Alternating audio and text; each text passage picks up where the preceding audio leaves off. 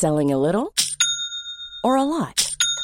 Shopify helps you do your thing however you cha-ching. Shopify is the global commerce platform that helps you sell at every stage of your business. From the launch your online shop stage to the first real life store stage, all the way to the did we just hit a million orders stage. Shopify is there to help you grow. Shopify helps you turn browsers into buyers with the internet's best converting checkout.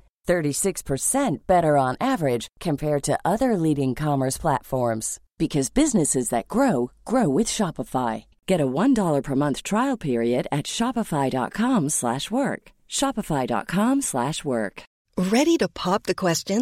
The jewelers at BlueNile.com have got sparkle down to a science with beautiful lab-grown diamonds worthy of your most brilliant moments. Their lab-grown diamonds are independently graded and guaranteed identical to natural diamonds, and they're ready to ship to your door. Go to Bluenile.com and use promo code LISTEN to get $50 off your purchase of $500 or more. That's code LISTEN at Bluenile.com for $50 off. Bluenile.com code LISTEN. El rock siempre da de qué hablar en Flash Black. Solo hay distintas formas de hacerlo. Conducido por Sergio Albite y Jorge Medina. Un podcast 100% satanizado. Rock por siempre en Flash Black.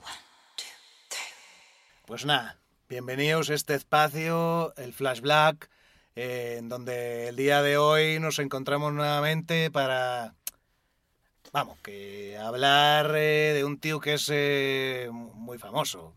¿Cómo estás, Sergio? Vaya, mi querido Jorge, oye, pues de John Lennon, de los Beatles, y mira que fue un tío, el de las gafas, ya sabrás cuál El es. de las tío. gafas, sí, el- las gafas que...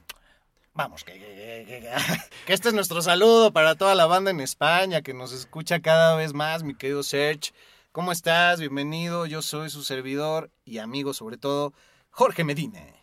Eh, mi querido Jorge, qué gran recibimiento. Saludo para toda la gente de España que nos está escuchando, muy contentos de llegar a ese rincón del mundo. Ah. Y pues muy chido porque hoy estaremos hablando de uno de los Beatles más rifados, más reconocibles y que también dejó un legado pues muy importante en el rock, en la política y en la sociedad, no solo de la música, sino del mundo, ¿no? Sí, un, un mensaje poderoso, pacifista, valiente. Y ya están ustedes aquí para disfrutar de varios detalles que seguramente les parecerán únicos acerca de la vida de mi queridísimo, en lo personal, John Lennon. Ya lo sabes tú, incluso hasta un perro tengo que lo he nombrado Lennon, que lo he llamado Lennon y bueno, pues que la gente me dice Venom de, gracia, pero que no, que es Lennon, que no es Venom. Venom, el de Spider-Man. ay, sí. No, muy bueno, amigo. Pero sí es verídico. Eh, sí, y es muy chido Lennon, eh, el perro. Oye, me enteré de muchas cosas que yo desconocía totalmente de John Lennon, que por cierto se llamaba John Winston Lennon, en, Sí, en honor a Winston Churchill, primer ministro en ese entonces de Inglaterra. Sí, muy loco. Pues uno, un rockero más de los hijos de la, de la guerra, de la Segunda Guerra Mundial. Y por lo mismo, pues con una, una infancia súper dramática, ¿no? Pero que creo que mediante el arte logró transmutar varios de esos traumas.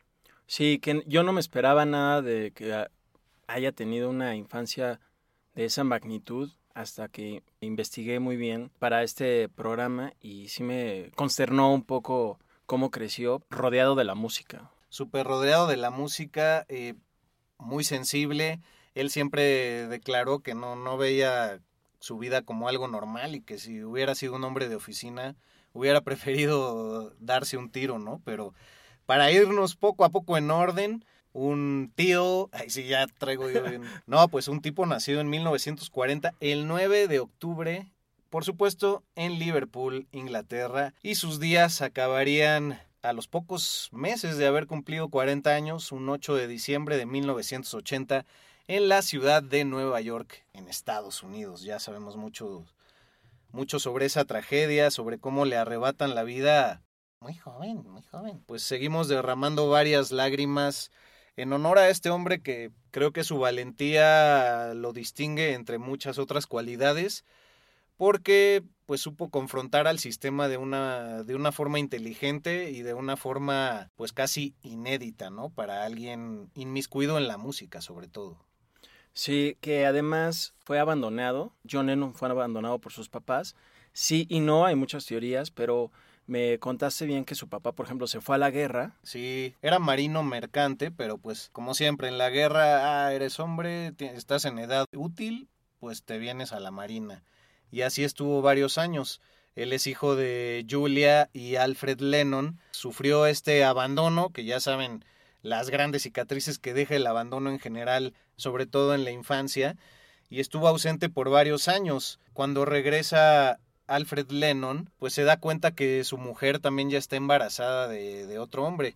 Una media hermana que se llama Julia, también en honor a la madre, pero que no se habla casi nada en las biografías de Lennon sobre su media hermana. Apenas si se alcanza a decir que también vivió con su tía Mimi y demás, que es a lo que vamos a pasar a continuación, ¿no? Pero, pues sí, al no poderse encargar Julia de su hijo John Lennon, se lo da en encargo a su hermana Mimi. Eh, al parecer también las mujeres tienen un rol muy importante en la vida de John Lennon. Él llegó a declarar que cinco mujeres en la vida lo ayudaron a estar adelante y todas eran familiares, incluida su mamá, la cual se volvió un poco más su cómplice y amiga que su propia madre, ¿no? Entonces Mimi Smith toma, toma ese rol y también vive junto con su tío George Smith que compartía casa con su tía, ellos siendo hermanos. Y hay una historia muy, medio triste que en 1946 su padre va por él a casa de Mimi y le dice que si se quiere ir con él a vivir a Nueva Zelanda. Entonces se lo lleva a la estación de trenes, de alguna manera, pues ya sabes, el escándalo, seguro Mimi o algo así le habló a la mamá Julia, oye, pues se acaban de llevar a John, ve a ver qué onda, porque que se van a ir a Nueva Zelanda, no sé qué.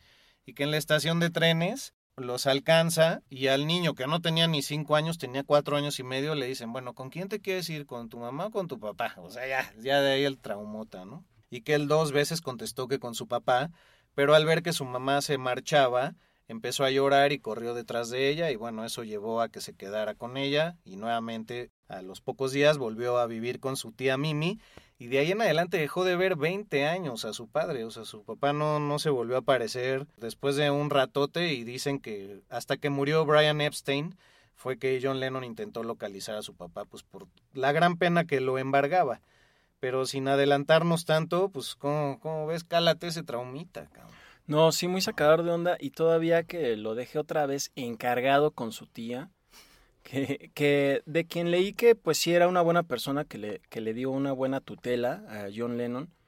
Eh, digamos que no lo animaba mucho en la música, pero también señalar que donde vivía con su tía estaba cerca de un campo de donde se sembraban eh, fresas, que muchos años después fue lo que inspiró que se hiciera la canción de los Beatles Strawberry Fields. Sí, era un campo que visitaba mucho con sus amigos de, de la escuela. Desde la primaria iba con con tres amigos que quería mucho. Pete Shotton, que alcanzó a ser de los Quarrymen. Eh, cuando los Quarrymen iniciaron, John Lennon era el mayor, ya tenía 16, 17 años. Eh, Pete Shotton, de hecho, es el que convence a Paul McCartney de que forme parte de los Beatles y Paul Shotton se sale al poco tiempo. Sus otros amigas, amigos eran Ivan Bogan y Nigel Whaley. Y bueno, hasta Pete Shotton hay un montón de entrevistas, en YouTube las pueden encontrar, donde habla de su relación con John Lennon, porque John fue su gran amigo por toda su vida, no hablaba mucho de él, pero siempre estaba tras bambalinas, lo invitaba a sus giras y bueno, incluso existe un libro que se llama In My Life, que es carísimo conseguirlo, está como en dos mil pesos cuando lo vi ahora en internet, y ahí cuenta pues toda su relación con John Lennon eran tan uña y mugre que de repente en la escuela era como, ay, ahí vienen Shannon y Lotton, ¿no? Así ah, intercambiar así como, ahí viene el Jerch y el Sorch, como hemos dicho en anteriores ediciones ya muy viejas. Y sí, el Strawberry Fields era un lugar en donde había un orfanato del famosísimo Salvation Army o el Ejército de Salvación y le traía muy buenos recuerdos de la infancia con sus amigos a John y por eso también se dice que recurre a estas gratas memorias para componer esta canción. Sí, muy chido. Además, eh, señalar que John Lennon formó parte del coro de la iglesia. Ah, sí, también. Sí, que fue de St. Peter's en Liverpool. Uno más que forma Exacto. parte de los coros, ya ven, siempre lo subrayamos y también pues era Boy Scout en algún momento. Niño explorador, con su paliacate en el cuello, toda la onda. Un niño explorador. Ay, sí. pues con todo respeto, nos encanta ese acento, pero nos divierte mucho, como seguramente ustedes, pues el acento mexicano, ¿no? Sí, dice que cantadito. Oye, también, pues, eh, digamos que ya estando en el coro de la iglesia, ahí empieza prácticamente pues, su carrera musical, que empieza, pues, obviamente a cantar, pero a pesar de ello, era una persona que ya un poco más eh, grande, más adolescente, ya llegando a la adultez, pues era alguien que no le gustaba su voz. También empieza tocando el banjo, Su mamá fue la que lo motivó y le enseñó a tocar, así como también el piano. Aunque también yo leí que, que había sido la armónica lo primero que había aprendido, pero fue realmente el banjo, ¿no? Y creo que su mamá es quien le... También le regala su primer instrumento, que es una guitarra. Sí, y bueno, él era muy admirador de Elvis, como tantos. Eh, su mamá también le enseña tonadas del famosísimo Fats Domino. Y también le regala su primera guitarra, la cual incluso hay fuentes que declaran que le costó 5 libras con 10 chelines. También tenía un primo que le llevaba 7 años, con el cual se llevó mucho desde los 9 hasta los 16, y él se llamaba Stanley Parks. Se dice que junto con él y a veces con su hermana Julia iban mucho a la región de Blackpool, donde existía mucha música en vivo y ahí veía presentaciones, pues eran más folqueras, más yaceras, más vileras, si es que vale el término, y sobre todo George Formby era alguien que le gustaba mucho, que estará incluido en nuestro playlist para que pues por ahí lo calen, ¿no? Eh, de religión anglicana y agregar también que sí, como parte de este coro y, y de esta relación con su primo, es que le empieza a entrar a las venas, pues todos estos movimientos de, del rock and roll, o bueno, de la gestación del movimiento, ¿no? Porque apenas por ahí empezaba a manifestarse. Y también, como recuerdo que era el mismo caso de Gustavo Cerati, John Lennon era buenísimo para dibujar e incluso hizo una especie de diario que se llamaba The Daily Howl, en donde vienen varios doodles de él y bueno, el propio doodle ya para la época del Imagen y así de los famosos lentes y las gafas y el pelo largo, pues lo hizo él mismo y se volvió casi un autógrafo que ahora tiene valor de miles y miles de libras. Sí, de, de niño se dice que prefería que le regalaran lápices de color y papel para él poder dibujar y lo prefería por encima de los juguetes. Algo muy extraño porque pues de niño todos quieren jugar y con un objeto y no un lápiz. Él hacía lo contrario. Ya, ya sabes que de niño también te regalan siempre ropa y así cuando abres la caja es así de no. Pero él todo lo contrario y muy chido porque también estaba ya en todo esto del arte, de la pintura y pues de la música con lo que decíamos. Siempre creció ya en esta onda de la música junto a sus junto a su mamá, era muy fan de Body Holly y justamente por eso es que él ya muy pequeño no usaba lentes y prefería no ver, estar casi ciego ya de muy niño, no ver porque le avergonzaba usar eh, anteojos. Y no es hasta que ve a Body Holly que usa lentes y dice, ¿qué? Sí, quiero unos lentes de pasta. Ajá, Y le dice a su, a su tía, le ruega que por favor le compre unos lentes de pasta negros y es que de ahí ya empieza a, a ver, afortunadamente, y ya empieza a usarlos y bueno, esto ya evoluciona y lo mencionaremos más adelante. Y volviendo a lo de la guitarra, se dice que su mamá le ve ese talento musical, lo impulsa. Ya les decimos, tenía más una relación fraternal con él que de madre e hijo. Y también como su tía Mimi era medio criticona en su sentido musical y le decía literalmente la frase, pero de la música no vas a vivir, deja esa guitarra. Entonces le dijo, mira, yo te voy a comprar la guitarra, pero la dejas aquí en mi casa. Y cuando vengas acá la tocas, pero si la llevas allá, pues no le va a parecer a tu tía Mimi. Punto y aparte era tan fan de Elvis y de los gatos que se dice tuvo una, una gatita, la cual no sabía que era hembra, y le puso Elvis y pues ya creo que le dejó el nombre por más que se dio cuenta que pues no era macho, ¿no? Que no era. Una historia pare- parecida a algo que a ti te sucedió. Sí, con mi gato que se llama Riff, aunque siempre se llamó Riff porque yo pensé que era gatita y dije, pues que se llame Riff, ¿no? Que todos me decían, no, pues es nombre de niño, ¿no? Pero bueno, ya unos meses después descubrí algo que me hizo ver que era gato. O sea, mayo. Era un elle. Exacto. y tú le decías, ven princesita. Princesita, Y como uno hasta con los animales cambia su acercamiento si es macho o hembra, ¿no? Pero bueno, no estamos aquí para sobre ese tipo de cosas. Oye, y también rodeado, ya hablábamos de la música, que también su tío vio que pues eso de, de cantar y todo eso se le daba, que también él fue el que le regaló la armónica. Apoyó, puso su granito de arena ahí con la armónica. Sí, aunque también hay versiones ya cuando están en su etapa de Hamburgo y demás, que un día en Holanda él se roba una armónica de una de una tienda por ahí antes de subirse un tren, me parece, y que pues la famosa armónica de Love Me Do, pues era que es que robada. Sí, que muchos años después eh, los fanáticos de John Lennon regresaron a esa tienda a pagarle al, al dueño el dinero de esa armónica, sin que obviamente John Lennon tuviera algo que ver.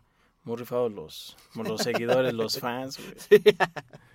Oye, y antes de que se me olvide, pues sí, resaltar también que su personalidad siempre fue bromista, irreverente y muy saboteador de las familias estables y muy hogareñas, ¿no? De las, de las familias tradicionales, porque él justo, pues lo que no tenía era un hogar. Pues ya sabemos, es común que uno también, cuando es fácilmente buleable, tristemente por las condiciones normales, entre comillas, de la sociedad, pues te puedes refugiar mucho en el humor, pero él era sarcástico y cínico porque decía que pues al no tener eso en casa sentía una necesidad de sabotearlo, pero también ante los papás era como el típico niño con el que no querían que sus hijos se codearan, ¿no? Como, no, no traigas ese niño. Yo creo que es medio de clase baja y este nos va a deshacer aquí la casa. Ya ves lo que hizo el otro día que le servimos pastel de carne.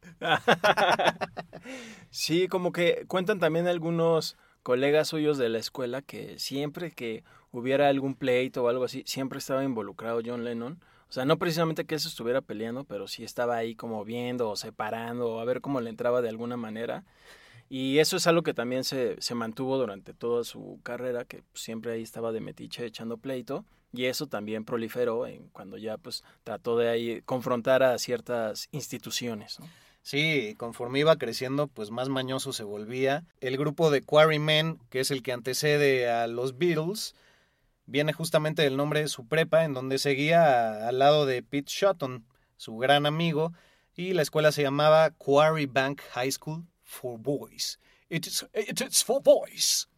Venga, hoy estás eh, multinacional. Eh, Flash Black.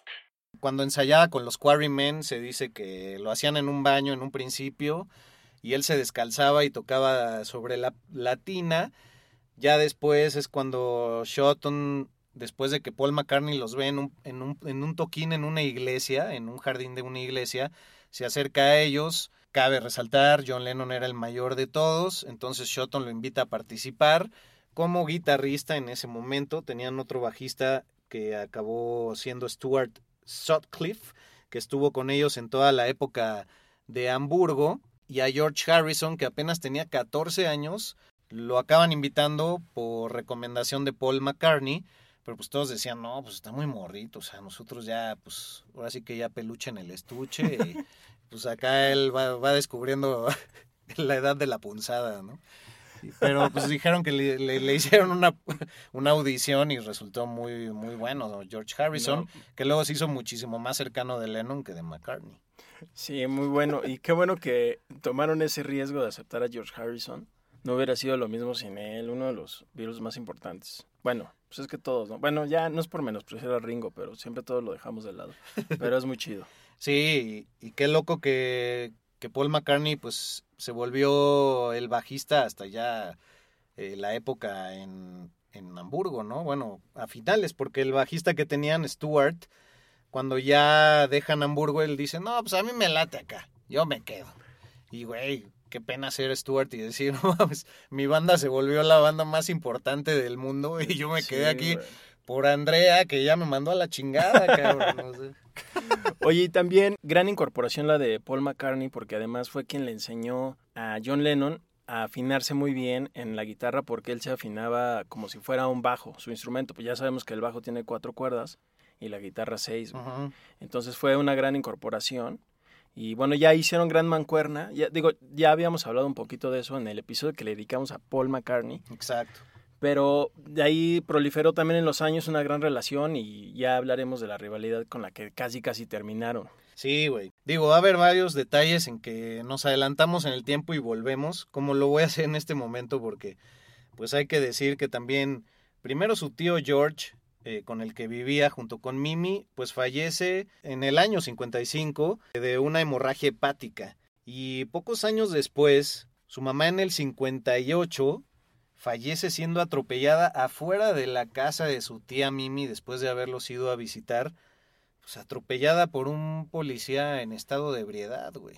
Qué oso, güey. Y además, bueno, eso también del coche, que ya después John Lennon chocó varias veces. Digo, ¿cómo se dan las cosas a veces en la vida? Nunca, nunca se le dio la, la manejada, pero ahorita aclaramos un poco más las versiones porque pues como también estaba medio cegatón, El ADN del rock está en Flash Black.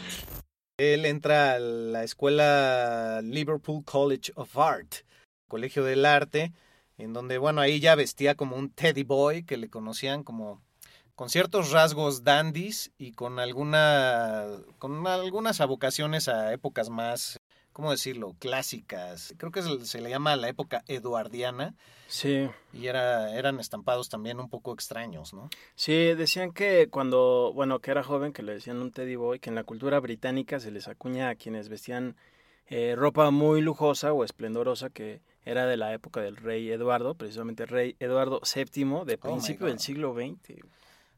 Complemento puro. Sí, Por eso aquí no. estamos los dos, chingada madre. Pero bueno, pues en esa escuela de arte le fue de la chingada. Dicen que irrumpía en las clases ajenas y ridiculizaba a los maestros. Y un día hizo una cosa muy cagada que encontré solo en una fuente. De que en, en la clase de dibujo anatómico, pues estaba acá la modelo desnuda, ya sabes, todos así, no, bueno, vamos a ser serios porque el cuerpo humano es una belleza y dibujémoslo lo más artísticamente posible y que ese güey, pues como ella estaba no moviéndose por motivos del arte, se le sentó en el regazo y la abrazó así del cuello y ya sabes, típica frase que se ha de haber echado así como de take a picture boys o una Ah, sí, mamá. sí, sí. Pero en esa escuela también es donde conoce a su esposa, Cynthia Powell.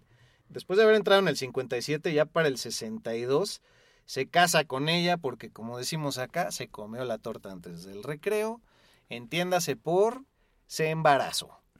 Entonces, pues la pobre de Cynthia acabó siendo un bagaje un poco incómodo para John Lennon, que fue el primero en casarse de los Beatles, y todo el mundo en las entrevistas le preguntaba que si estaba soltero, ya sabes. Pinche prensa no puede faltar. Pero estás soltero o no? ¿Qué le vamos a decir a todas las chicas que son tus fanáticas? sí. Y entonces pues ya, ya tenía a su hijo Julian, pero también en esas épocas es cuando ya se va, o bueno, ya está establecido en Hamburgo tocando, porque los contrataban por contratos de 48 fechas seguidas, güey. Entonces se lo echaron así en el 60, 61 y 62. Y también fue en esa etapa en donde empezaron a entrarle a las anfetaminas, como lo hicieron los nazis en la guerra, eh, pues para aguantar las amplias jornadas, que a veces tocaban cuatro y hasta seis veces en, una, en un mismo día y noche, güey. Bueno, Pete Best todavía era el baterista de los Beatles, Ringo aún ni figuraba y bueno, cabe mencionar que John Lennon era seguidor, fanático y amante de la canción Bésame mucho de la compositora mexicana Consuelo Velázquez. Ah, sí, gran dato, güey. Exacto, que grabaron esta versión de Bésame mucho en inglés, obviamente, en 1962, todavía con Pete Best en la batería, una versión que no salió sino hasta 1995 en el Anthology Volumen 1 de los Beatles porque creían que se había perdido esa grabación. La redescubren en, el, en 1980. En el 69 la vuelven a grabar, pero ya con Ringo Starr, y esa es la que sale en, en la película de Let It Be. güey. Consuelo Velázquez, compositora mexicana, ¿cómo no? Qué interesante, güey. Pero yo no sabía que había dos versiones, güey. Sí, dos versiones y afortunadamente la primera eh, se puede escuchar y la podrán checar en nuestra playlist. Ah, güey. Yes, man. Oye, pues sí, ya de ahí se viene una época de vorágine total para los Beatles. Primero sí se llamaban como los escarabajos con doble E. Y después también a John Lennon se le ocurre pues cambiarle una de las Cs, la segunda por una A, para aludir al beat.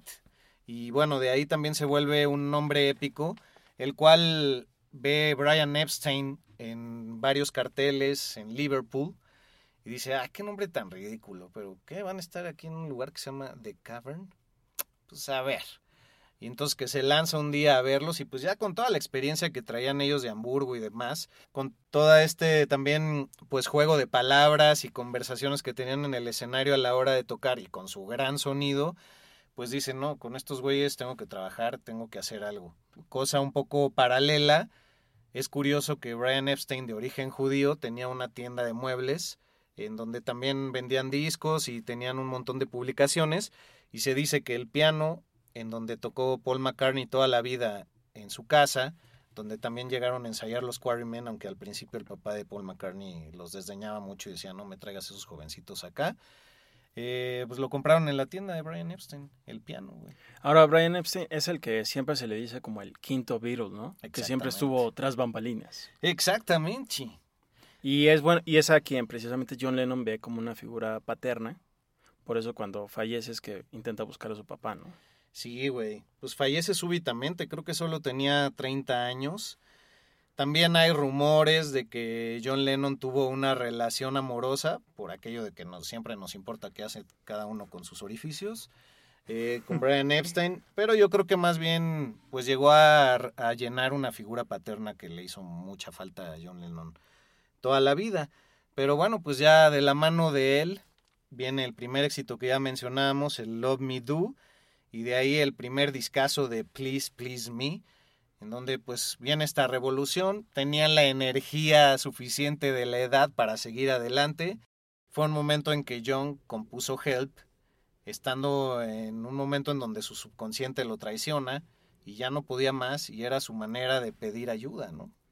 Sí, una época que ya se viene el éxito. Precisamente Love Me Do, él estaba programado, por decir así, para cantarla, que al final la termina interpretando en la voz Paul McCartney.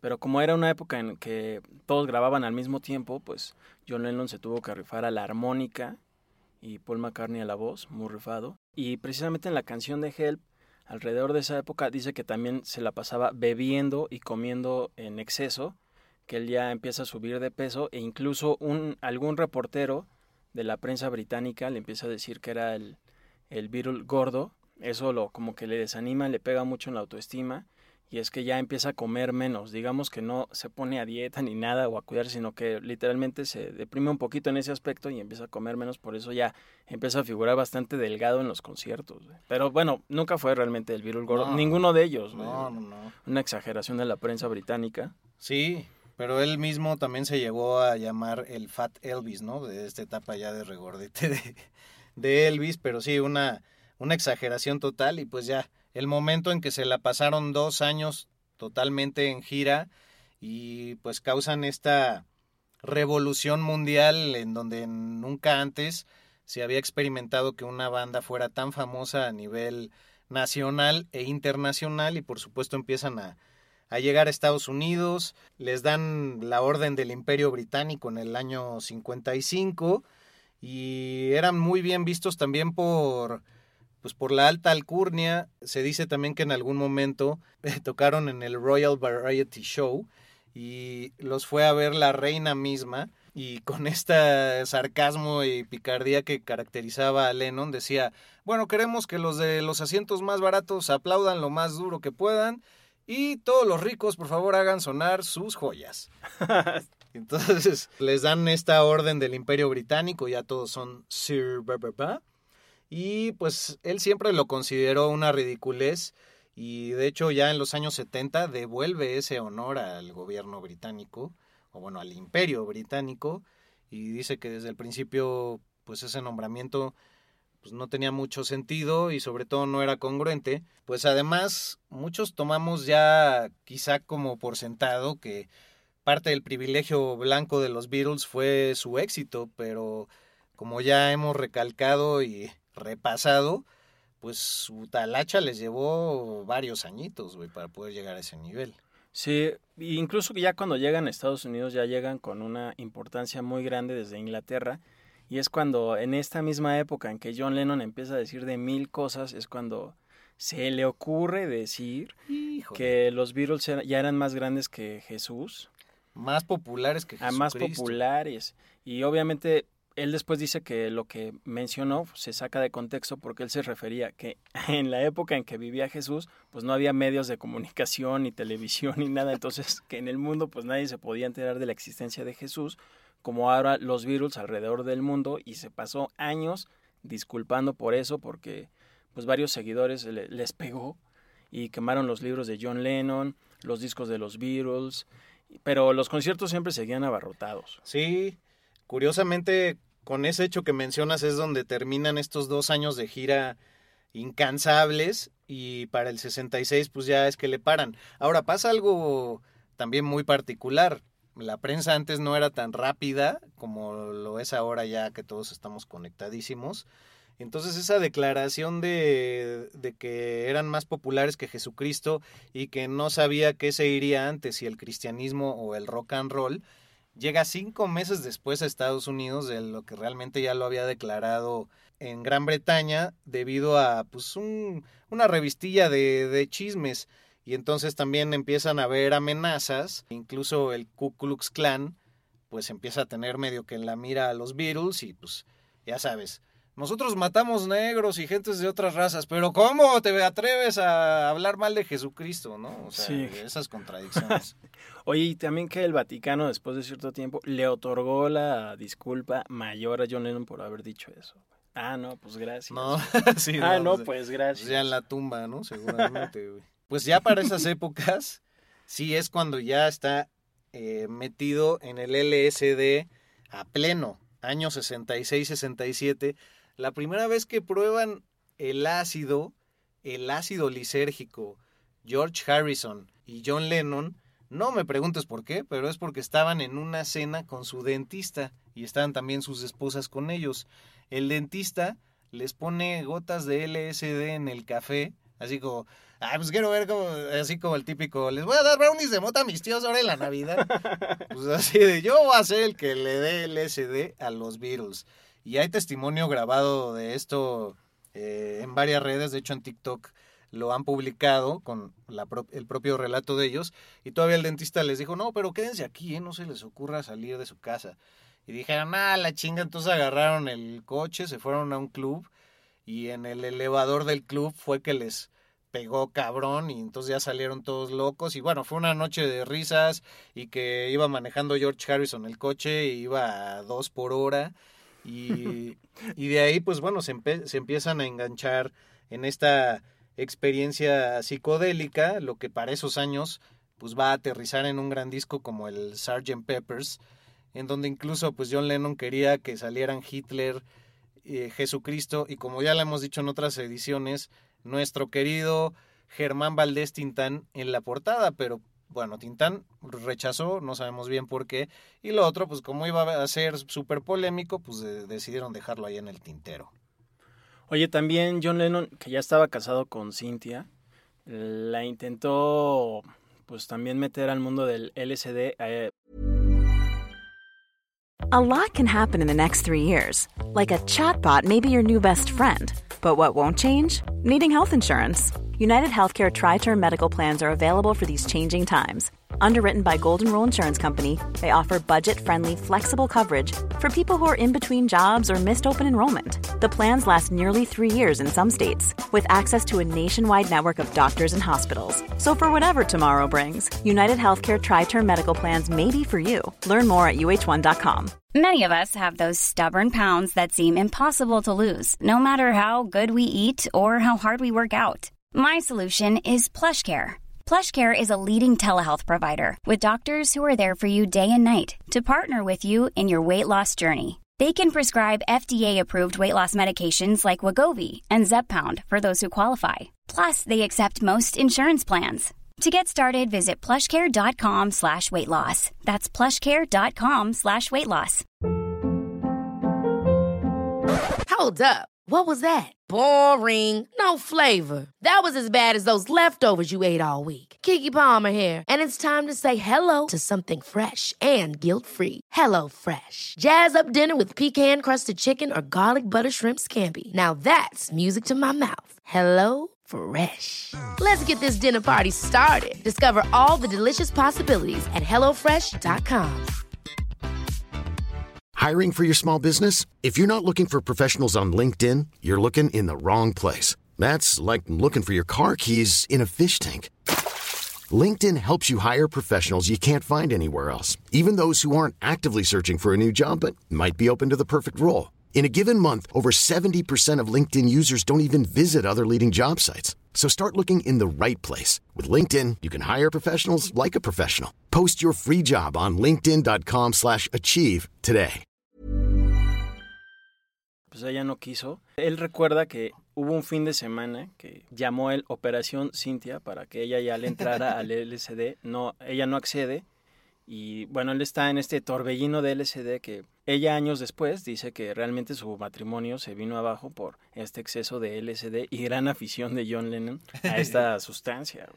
Sí, no, pues se vio medio canijo porque aparte pues había dejado en el abandono a Julian, el cual, bueno, pues acaba haciendo un poco repetir patrones, ¿no? Casi siempre uno repite su historia, él abandonado por su padre y eh, ahora por la fama y por las giras, pues dejó en segundo plano a, a Julian Lennon y ahora sí que, no, pues si regresas para que te drogues conmigo, mi amor, a ver si te late el pedo. Pero pues también es la época en la que se empiezan a interesar mucho en las tradiciones orientales, como sobre todo la India. De hecho dicen que pues por mucho tiempo la mamá de George Harrison le gustaba escuchar en la radio británica la música india, porque pues por la gran población extranjera de la India y porque era colonia inglesa, pues había estaciones dedicadas a esta música y desde ahí ya tenía un interés George Harrison en particular, pero bueno, John Lennon y George Harrison intentan ir a la India y antes conocen al Maharishi Mahesh Yogi en Gales, y justamente estando con el Maharishi es donde les informan que muere Brian Epstein.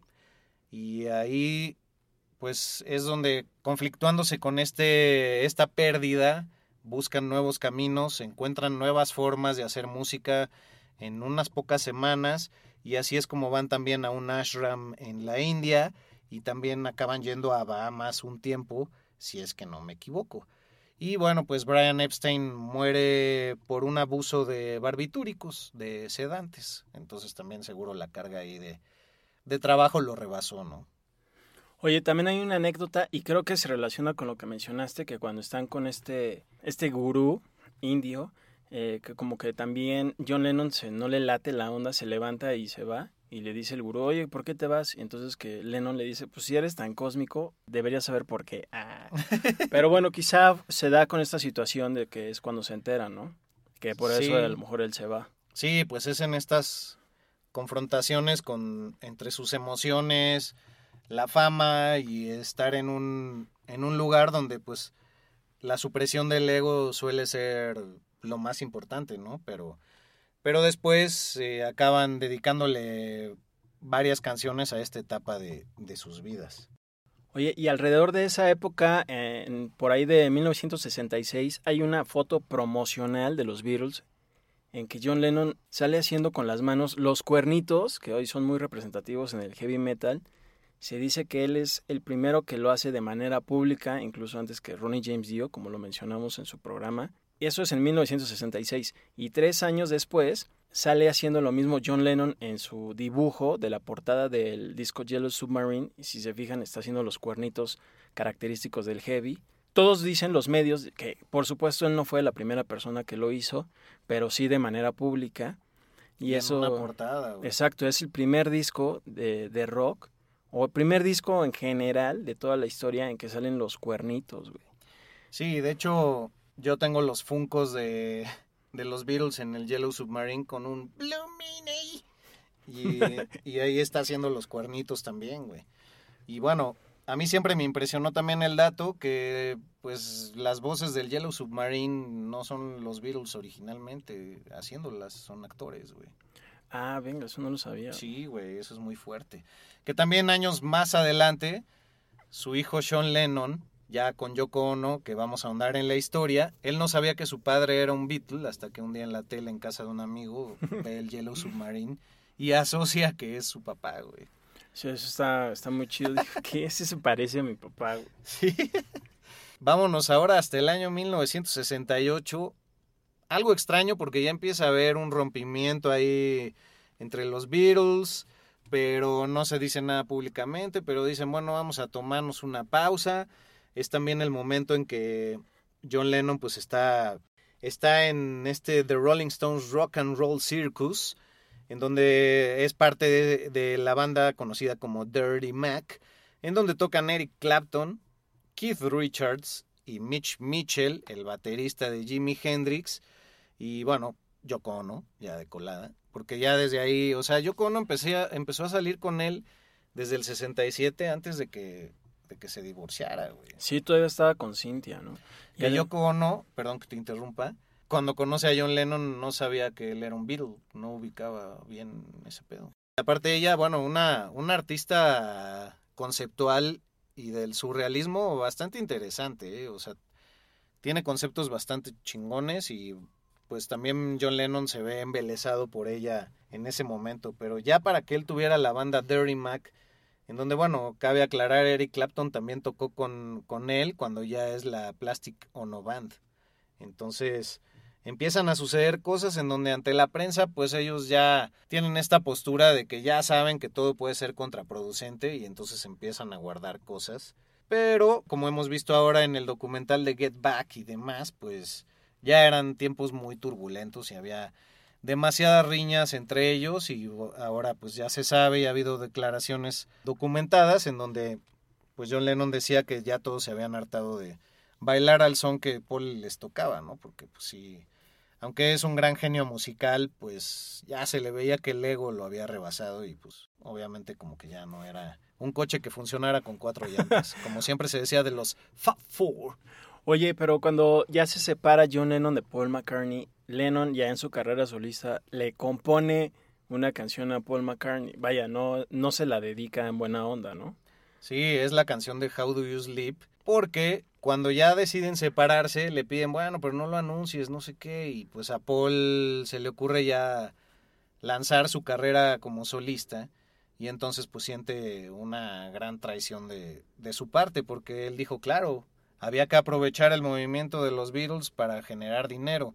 Entonces también se burla de él al decir que no hacía música para Grammys, sino para grannies, de grandmas, de abuelitas, y pues es otra, otro de sus chistoretes bastante famosos. Sí, en la canción de How Do You Sleep, precisamente hay una línea que dice The only thing you done was yesterday, refiriéndose a la canción Yesterday que compuso Paul McCartney, pero se lo echa en cara así de que, güey, pues lo único que hiciste fue eso. ¿De qué le haces de emoción, no? ¿Qué haces de jamón, chinga madre? También como dato curioso, se supone que para pasar su día a día, también Lennon dicen que bebía entre 20 y 30 tazas de café, güey. Como las que tenemos que echarnos para acabar este programa. no, la neta es que un chingo de datos, mucha investigación y es bien padre encontrar tanta información al respecto de alguien. Pero pues ya en el 69 es cuando mueren los Beatles y él se casa con Yoko Ono. Que cabe resaltar, no mucha gente es consciente de esto, Yoko Ono le llevaba siete años y medio a John Lennon. O sea, ahorita tiene 89 años, ella es del año 33, güey. O sea que tenía ya 47 cuando fallece John Lennon, que se muere a los 40. Era pues ya casi una granny, güey. Sin ofender a nadie, porque, güey, nuestro target es... ah, claro, güey. Bueno, pues yo ya estoy casi en los 42. yo ya me en los 40. Casi un grandpa. Pues bueno, no, no vamos a ahondar mucho en la polémica de, pues de que si Yoko Ono influyó o no. La verdad es que yo creo que hubo un choque de egos. Claro, como se puede ver en el documental de Get Back, pues sí, Yoko Ono siempre estaba al lado de John y pues quizá era un estorbo para cierto momento creativo y cuando pues, quería colaborar se ponía a gritar así de ¡Ay! pues no, pues ¿dónde está el talento? O sea, yo sí le reconozco su valía y sobre todo creo que su valentía junto con John en el movimiento pacifista es algo que marca la historia de una manera pues muy renombrable, cabrón. Cabe decir que John Lennon, año 1994, entró al Salón de la Fama por su carrera solista, cosa que poca gente ha podido hacer, ¿no? Sí, y, y Yoko Ono estuvo presente para, para recibir ese honor por parte de su entonces ex esposo. Y la verdad es que ella ha promulgado el legado Y ahora da mucho gusto que Julian y Sean Lennon, eh, a pesar de ser medios hermanos y no haber convivido por muchas décadas de su vida, honran también la memoria de su papá, porque bueno, Sean acaba naciendo el mismo día que su papá, el 9 de octubre, pero del 75. Y en redes se siguen viendo mensajes positivos y Ono sigue llevando ese mensaje de paz hasta la fecha. O sea, es increíble que los humanos no hemos podido virar hacia ningún otro lado y es el mensaje no envejecerá hasta que el cambio sea verdadero, ¿no? Pero pues es curioso que en, que en septiembre del 69 mueren, mueren los Beatles como tal y de ahí pues ya ellos empiezan a sacar como pareciera que tenían pensado un cierto marketing, pero nada más era por por llevar su historia como pareja y sacan 14 litografías llamadas Back One en donde pues son puras escenas en su luna de miel y se clasifican como cosas obscenas y son confiscadas casi todas de las tiendas, güey. Entonces, también es cuando vienen ya estas fotos de ellos desnudos y demás, ¿no? En, donde, bueno, no muestran muchos atributos, pero, pero su valentía es bastante. También. De hecho, circula un sticker por ahí de Yoko, ¿no? De las nalgas de yo. Exacto. que dice, podría ser peor. Yo tengo pues, ese. Eh, exactamente, exactamente. Oye, pero hablando de la pareja de Yoko Ono y John Lennon, a mí me intrigó este tipo de huelga que hicieron eh, en respuesta a la guerra de Vietnam, eh, que fue como pues quedarse en la cama durante mucho tiempo en algunos hoteles y eso me llamó la atención que llamaron el bed-in, ¿no? Sí, pues el bed-in yo creo que es el movimiento más arriesgado que tuvieron ellos en pro de la paz lo empiezan a hacer en un hotel de Ámsterdam, pero también lo llevan al hotel, me parece que se llamaba Queen Elizabeth en Montreal, donde simplemente ellos estando en la cama, dejándose crecer el pelo y quizá un poco desasiados, pero con mensajes de paz pegados en cartulinas, es como empiezan a atraer la atención de la prensa diciendo, bueno, pues podremos parecer unos payasos para ustedes, pero si parecer unos payasos para que el mensaje de paz llegue a quien tenga que llegar es necesario, pues que así sea. Entonces, simplemente era un deseo en donde pues la acción de simplemente decidir no hacer nada era un símbolo para ejemplificar la paz, ya que después para la Navidad de ese año viene el mensaje de War is over if you want it, ¿no? La guerra se acabó si tú lo quieres. Simplemente pues dando a entender que es una cuestión de voluntad que todos queramos la paz y como decía hace unos momentos, increíble que hasta estas fechas no hemos podido virar el barco, güey. Pues la prensa los cuestionaba agresivamente y ellos decían si la fama me lleva a decir más que cualquier otra estupidez para un programa de televisión Give Peace a Chance, pues lo haremos y de hecho en el en el hotel de Montreal también es donde graban eh, Give Peace a Chance con un montón de amigos alrededor de la cama. Ah, también graban la, la cursi de Merry Merry Christmas, ¿no? El movimiento de War is Over If You Want It, pues es algo súper revolucionario e, e, incluso pues para las grandes eh, marquesinas y para los grandes letreros publicitarios del mundo en las ciudades más importantes, que me parece fueron siete, pues es un mensaje que impacta y hasta la fecha, güey. Sí, la canción es la de Happy Christmas, War is Over. Ah, y sí, incluso hay un documental muy bueno que se llama Estados Unidos contra John Lennon, en donde también se ven todas estas entrevistas agresivas que le dicen, güey, ¿tú por qué haces esto? O sea, no, no estás ayudando en nada para la paz, no sé qué. Y él pues les hace ver como, mira, con, con este mensaje de violencia con el que tú vienes, o sea, sí lo sacan un poco de sus casillas, pero tú estás ejemplificando cómo es el mundo. Simplemente me atacas por una acción que yo tengo, por cómo soy y por lo que soy. Y me cuestionas, pero tú por tu lado no estás haciendo nada. Entonces me dices que la paz es imposible, pero tú eres el primero que estás haciendo la guerra, ¿no? O luego hacían cosas tan extrañas como ponerse una sábana blanca encima y decir, no, pues para que nuestra imagen no sea tan importante o nuestra barba crecida o nuestro pelo, This is total communication. Esta es la comunicación total para decir paz, ¿no? Paz en el mundo. Y güey, pues obviamente en ese momento era algo tan revolucionario que la gente los tiró de locos, de que ya estaban psicotizados, de que ya no sabían qué hacían, que qué pedo. Y verlo ahora en retrospectiva es, en verdad es que no hay otra palabra que qué valentía, güey, y, y qué creatividad. También fue una forma de llevar talento de Yoko más allá, ¿no? Porque Yoko se inventaba cosas así. Dicen que un día invitó a John a una fiesta de 13 días en donde era bailar eh, constantemente, pero en sus mentes. Ah, sí, sí lo vi. cuando lo leí se me hizo un poco ridículo, pero bueno, ellos tenían su, su onda. También leí que John Lennon un día le pidió a Yoko Ono que por favor hiciera una lista de toda la gente con la que ella se había acostado. Ah, sí. Ahora, no sé si fue durante una época en la que estaban juntos o desde que ella empezó a tener relaciones. O sea... Pues quién sabe. O sea, siempre ha sido algo revolucionario todo lo que hicieron. Y desde que se casaron, por ejemplo, él tomó el apellido de John Ono Lennon, cosa que pues hasta la fecha sigue escandaloso que un hombre tome el apellido de la mujer, ya sea para sus hijos primero que el del hombre, pues por este rollo, pues sí, medio patriarcal, ¿no? Y ellos pues lo tomaron así desde los primeros momentos.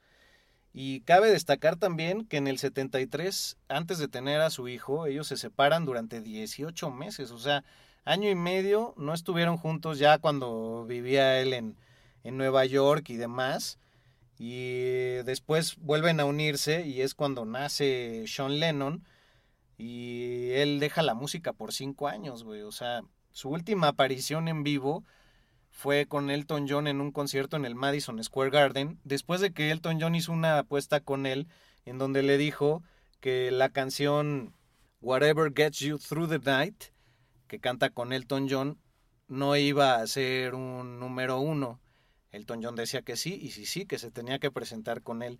Y se apareció ahí y esa fue su última aparición pública, güey. Un año después nace su hijo. Que además fue la última canción número uno de un ex Beatle en ese tiempo, ¿no? Porque todos tuvieron por separado su hit número uno, hasta Ringo Starr y John Lennon, pues ese fue el último que tuvo este éxito en el tope de los charts. Exacto, güey. Yes, man. Oye, pues con mucha pasión, no sé, muy conmovido yo me encuentro por hablar de, de, este hombre. Espero no quedarme corto con el mensaje, pero pues ya vamos a bombardear así de, de datos curiosos para redondear este programa en el que esperemos ustedes por su lado también ahonden un poco más, porque ya saben, no nos clavamos tanto en la discografía y esos detalles, porque pues lo importante es la historia de vida para nosotros, ¿no? Sí, pues su hijo Julian, quien pues padeció mucho el divorcio de sus papás en ese entonces de John y Cynthia, eh, hace poco vendió, subastó un NFT, que es un objeto de valor, pero en digital. Uh -huh. Digamos, lo subastó de las notas manuscritas de la canción Hey Jude, que en realidad Paul McCartney fue quien la compuso, pero lo hizo inspirado en Julian, quien se encontraba muy mal por esta separación. Y pues se la hizo así como, hey Jules, come on man, o sea, como no te sientas mal Jules. Y eso se transformó en Hey Jude, la canción de los Beatles que llegó también a los primeros lugares. Y todo fue enfocado en Julian, que estaba muy triste por el divorcio de sus padres. Puta. Eh, pues también decir, después de lo que comentaba, que sí, cinco años estuvo fuera de los escenarios y de la música John Lennon, regresan con el Double Fantasy y en esos cinco años pues se dedicó tal cual al hogar. Él era muy buen cocinero y dicen que incluso en sus años como Beatle y ya como solista, eh, pues les cocinaba banquetes a todo su staff, güey, también que cocinaba. Y en 1967 John Lennon, como muy parecido a lo que hizo Mick Jagger, con toda la lana que ya tenía, que en ese momento era uh, pues algo muy grande, mil, con 1700 libras, se pudo comprar una isla desierta en la costa de Irlanda llamada Dorinish. Pero poco se sabe ya de qué pasó después con esta isla, pero pues sí, ahí, desierta. Pero ahí se la compró John Lennon dentro de sus propiedades que seguramente está gozando Sean, Julian y Yoko.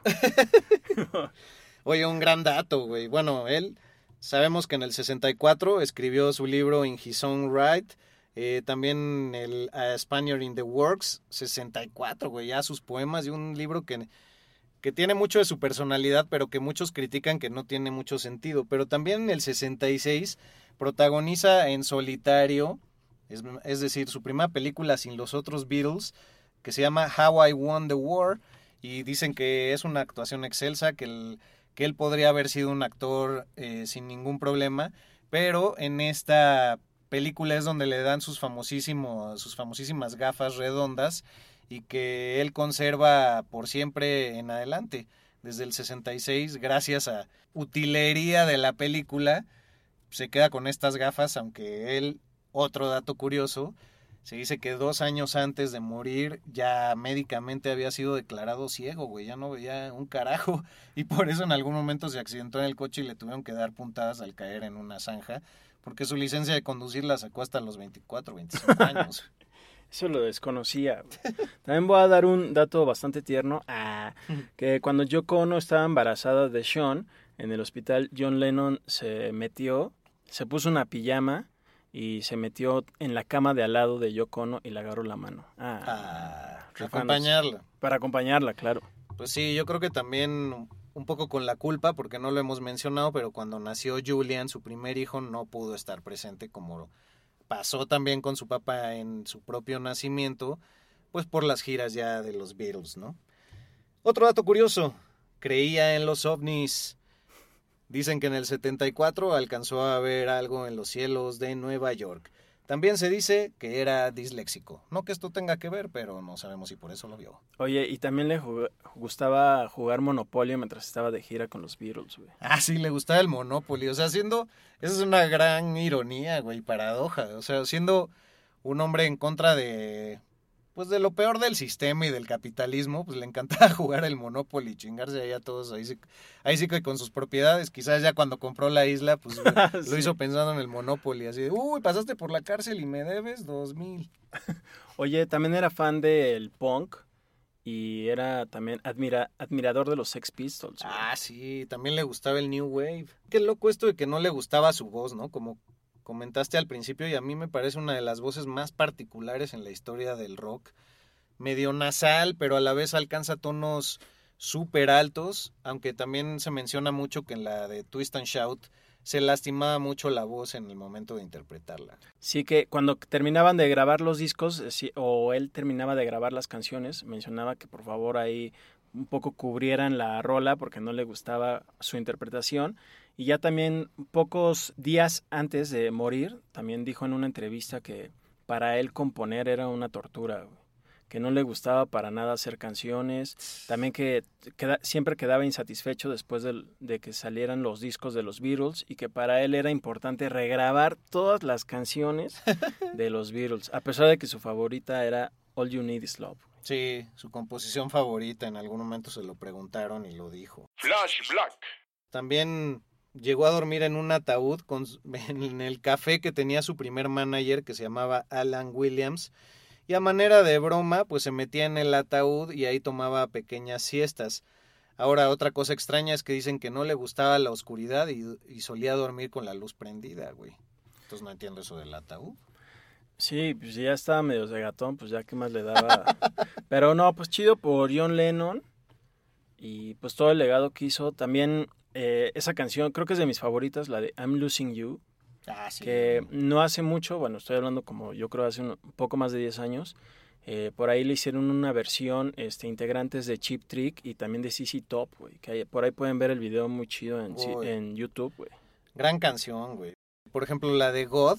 God is a concept by which we measure our pain. O sea, Dios es un concepto mediante el cual medimos nuestro sufrimiento. Es una frase, güey, súper, súper profunda. Y como dices, él era perfeccionista a la hora de evaluarse y era también porque le preocupaba mucho cómo lo iba a recordar la gente cuando él faltara. Eso alguna vez lo declaró Paul McCartney, ¿no? Sí, le mortificaba, güey. Sí, güey. Quizás por eso tenían un psíquico al cual sí. le pagaban para tomar sus decisiones Yoko y él y, y que le pagaban igual que a sus abogados y contadores, güey. O sea, igual y ahí querían ver el futuro de, pues, ¿cómo nos va a ir o qué pedo?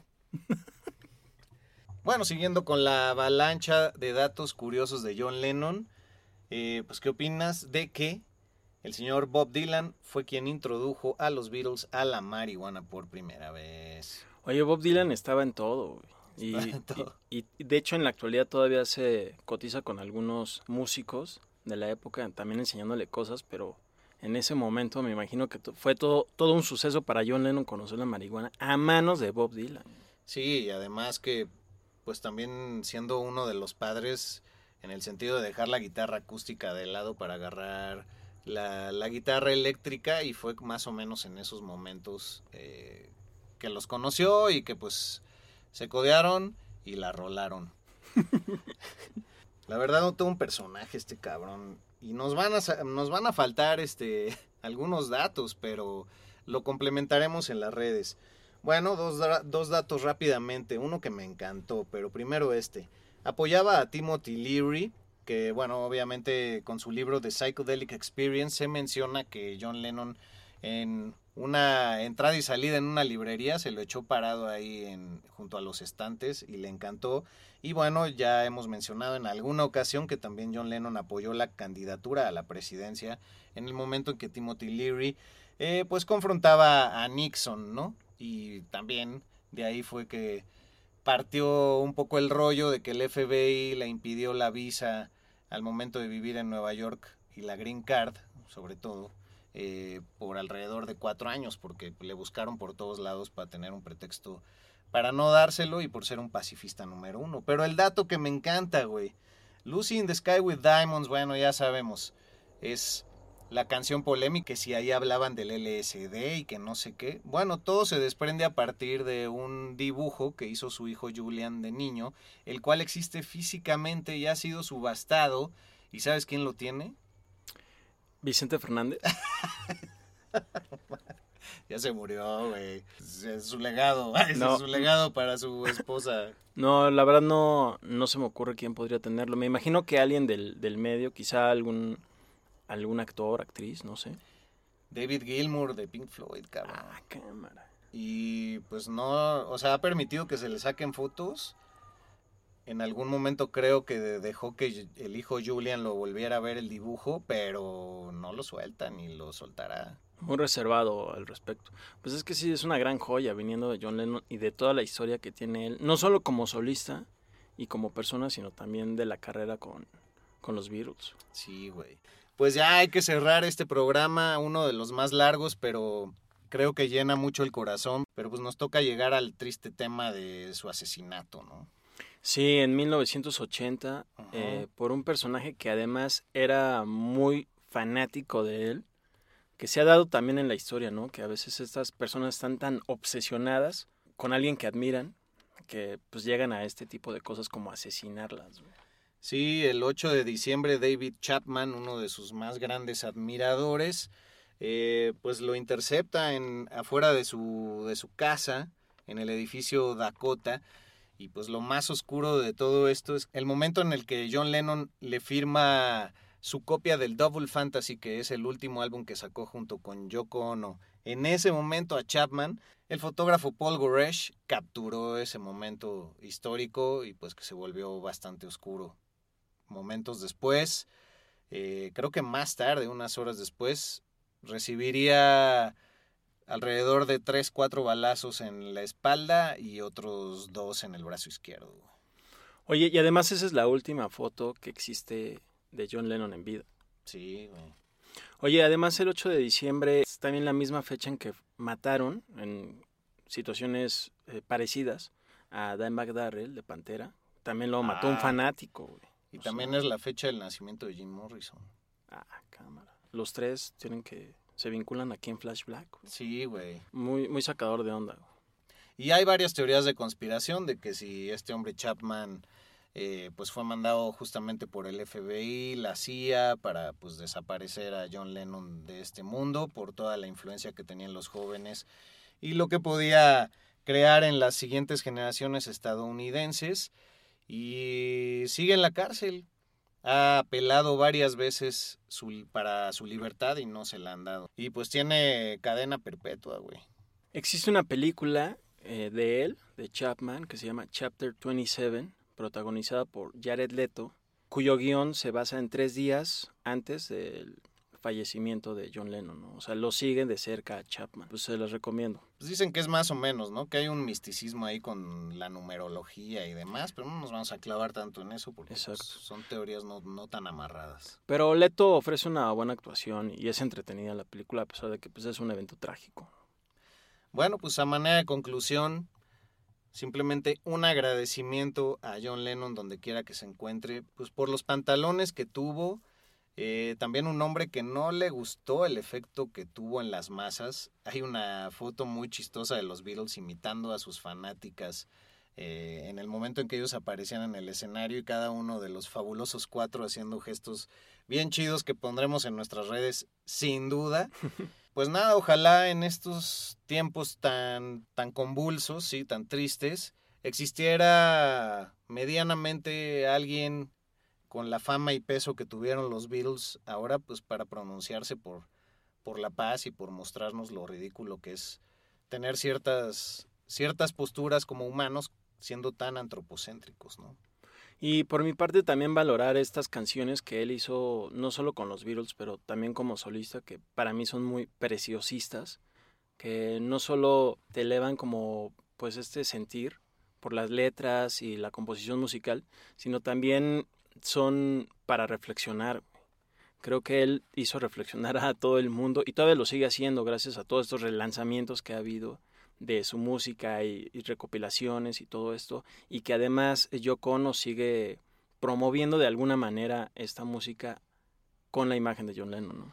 Sí, pues Yoko ya tan cercana a los 90 años de edad, eh, Give Peace a Chance sigue siendo un himno para la paz, de hecho creo que en las Olimpiadas pasadas se, usó esa melodía, en fin, tanto que decir y no bastará una vida como lo fue la, la, de él, para seguir hablando de su legado y es algo que es transgeneracional y que siga viviendo y por eso hacemos programas como este para que se enciendan ciertas llamas y no olviden seguir checando el contenido extra de algunas cosas en las que ahondamos más o que quizá olvidamos mencionar pues ya por el rush de estar acá que esto que el otro en el episodio en nuestro TikTok arroba flashblackpodcast y por supuesto arroba flashblackpod para Instagram y para Twitter.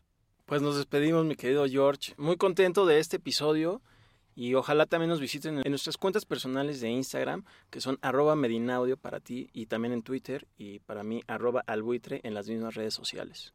Pues coméntenos qué les pareció esta entrega, ojalá la disfruten y bueno pues ya tienen más datos curiosos para compartir a la hora de sacar las Coca-Colas en familia. Hasta pronto. Hubiera odiado John Lennon que dijera yo de la Coca-Cola. Pero así me nació. Rock por siempre en Flash Black. Conducido por Sergio Albite y Jorge Medina. Flash Black. El ADN del rock está en Flash Black.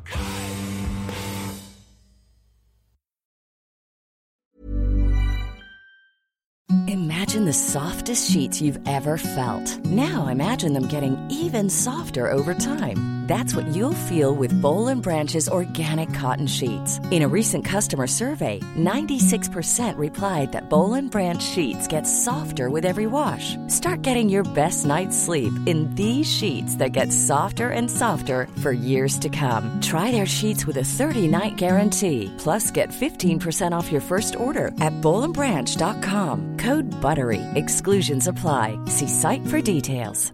Ever catch yourself eating the same flavorless dinner three days in a row? Dreaming of something better? Well, HelloFresh is your guilt-free dream come true, baby. It's me, Kiki Palmer. Let's wake up those taste buds with hot, juicy pecan-crusted chicken or garlic butter shrimp scampi. Mm. Hello Fresh. Stop dreaming of all the delicious possibilities and dig in at HelloFresh.com. Let's get this dinner party started.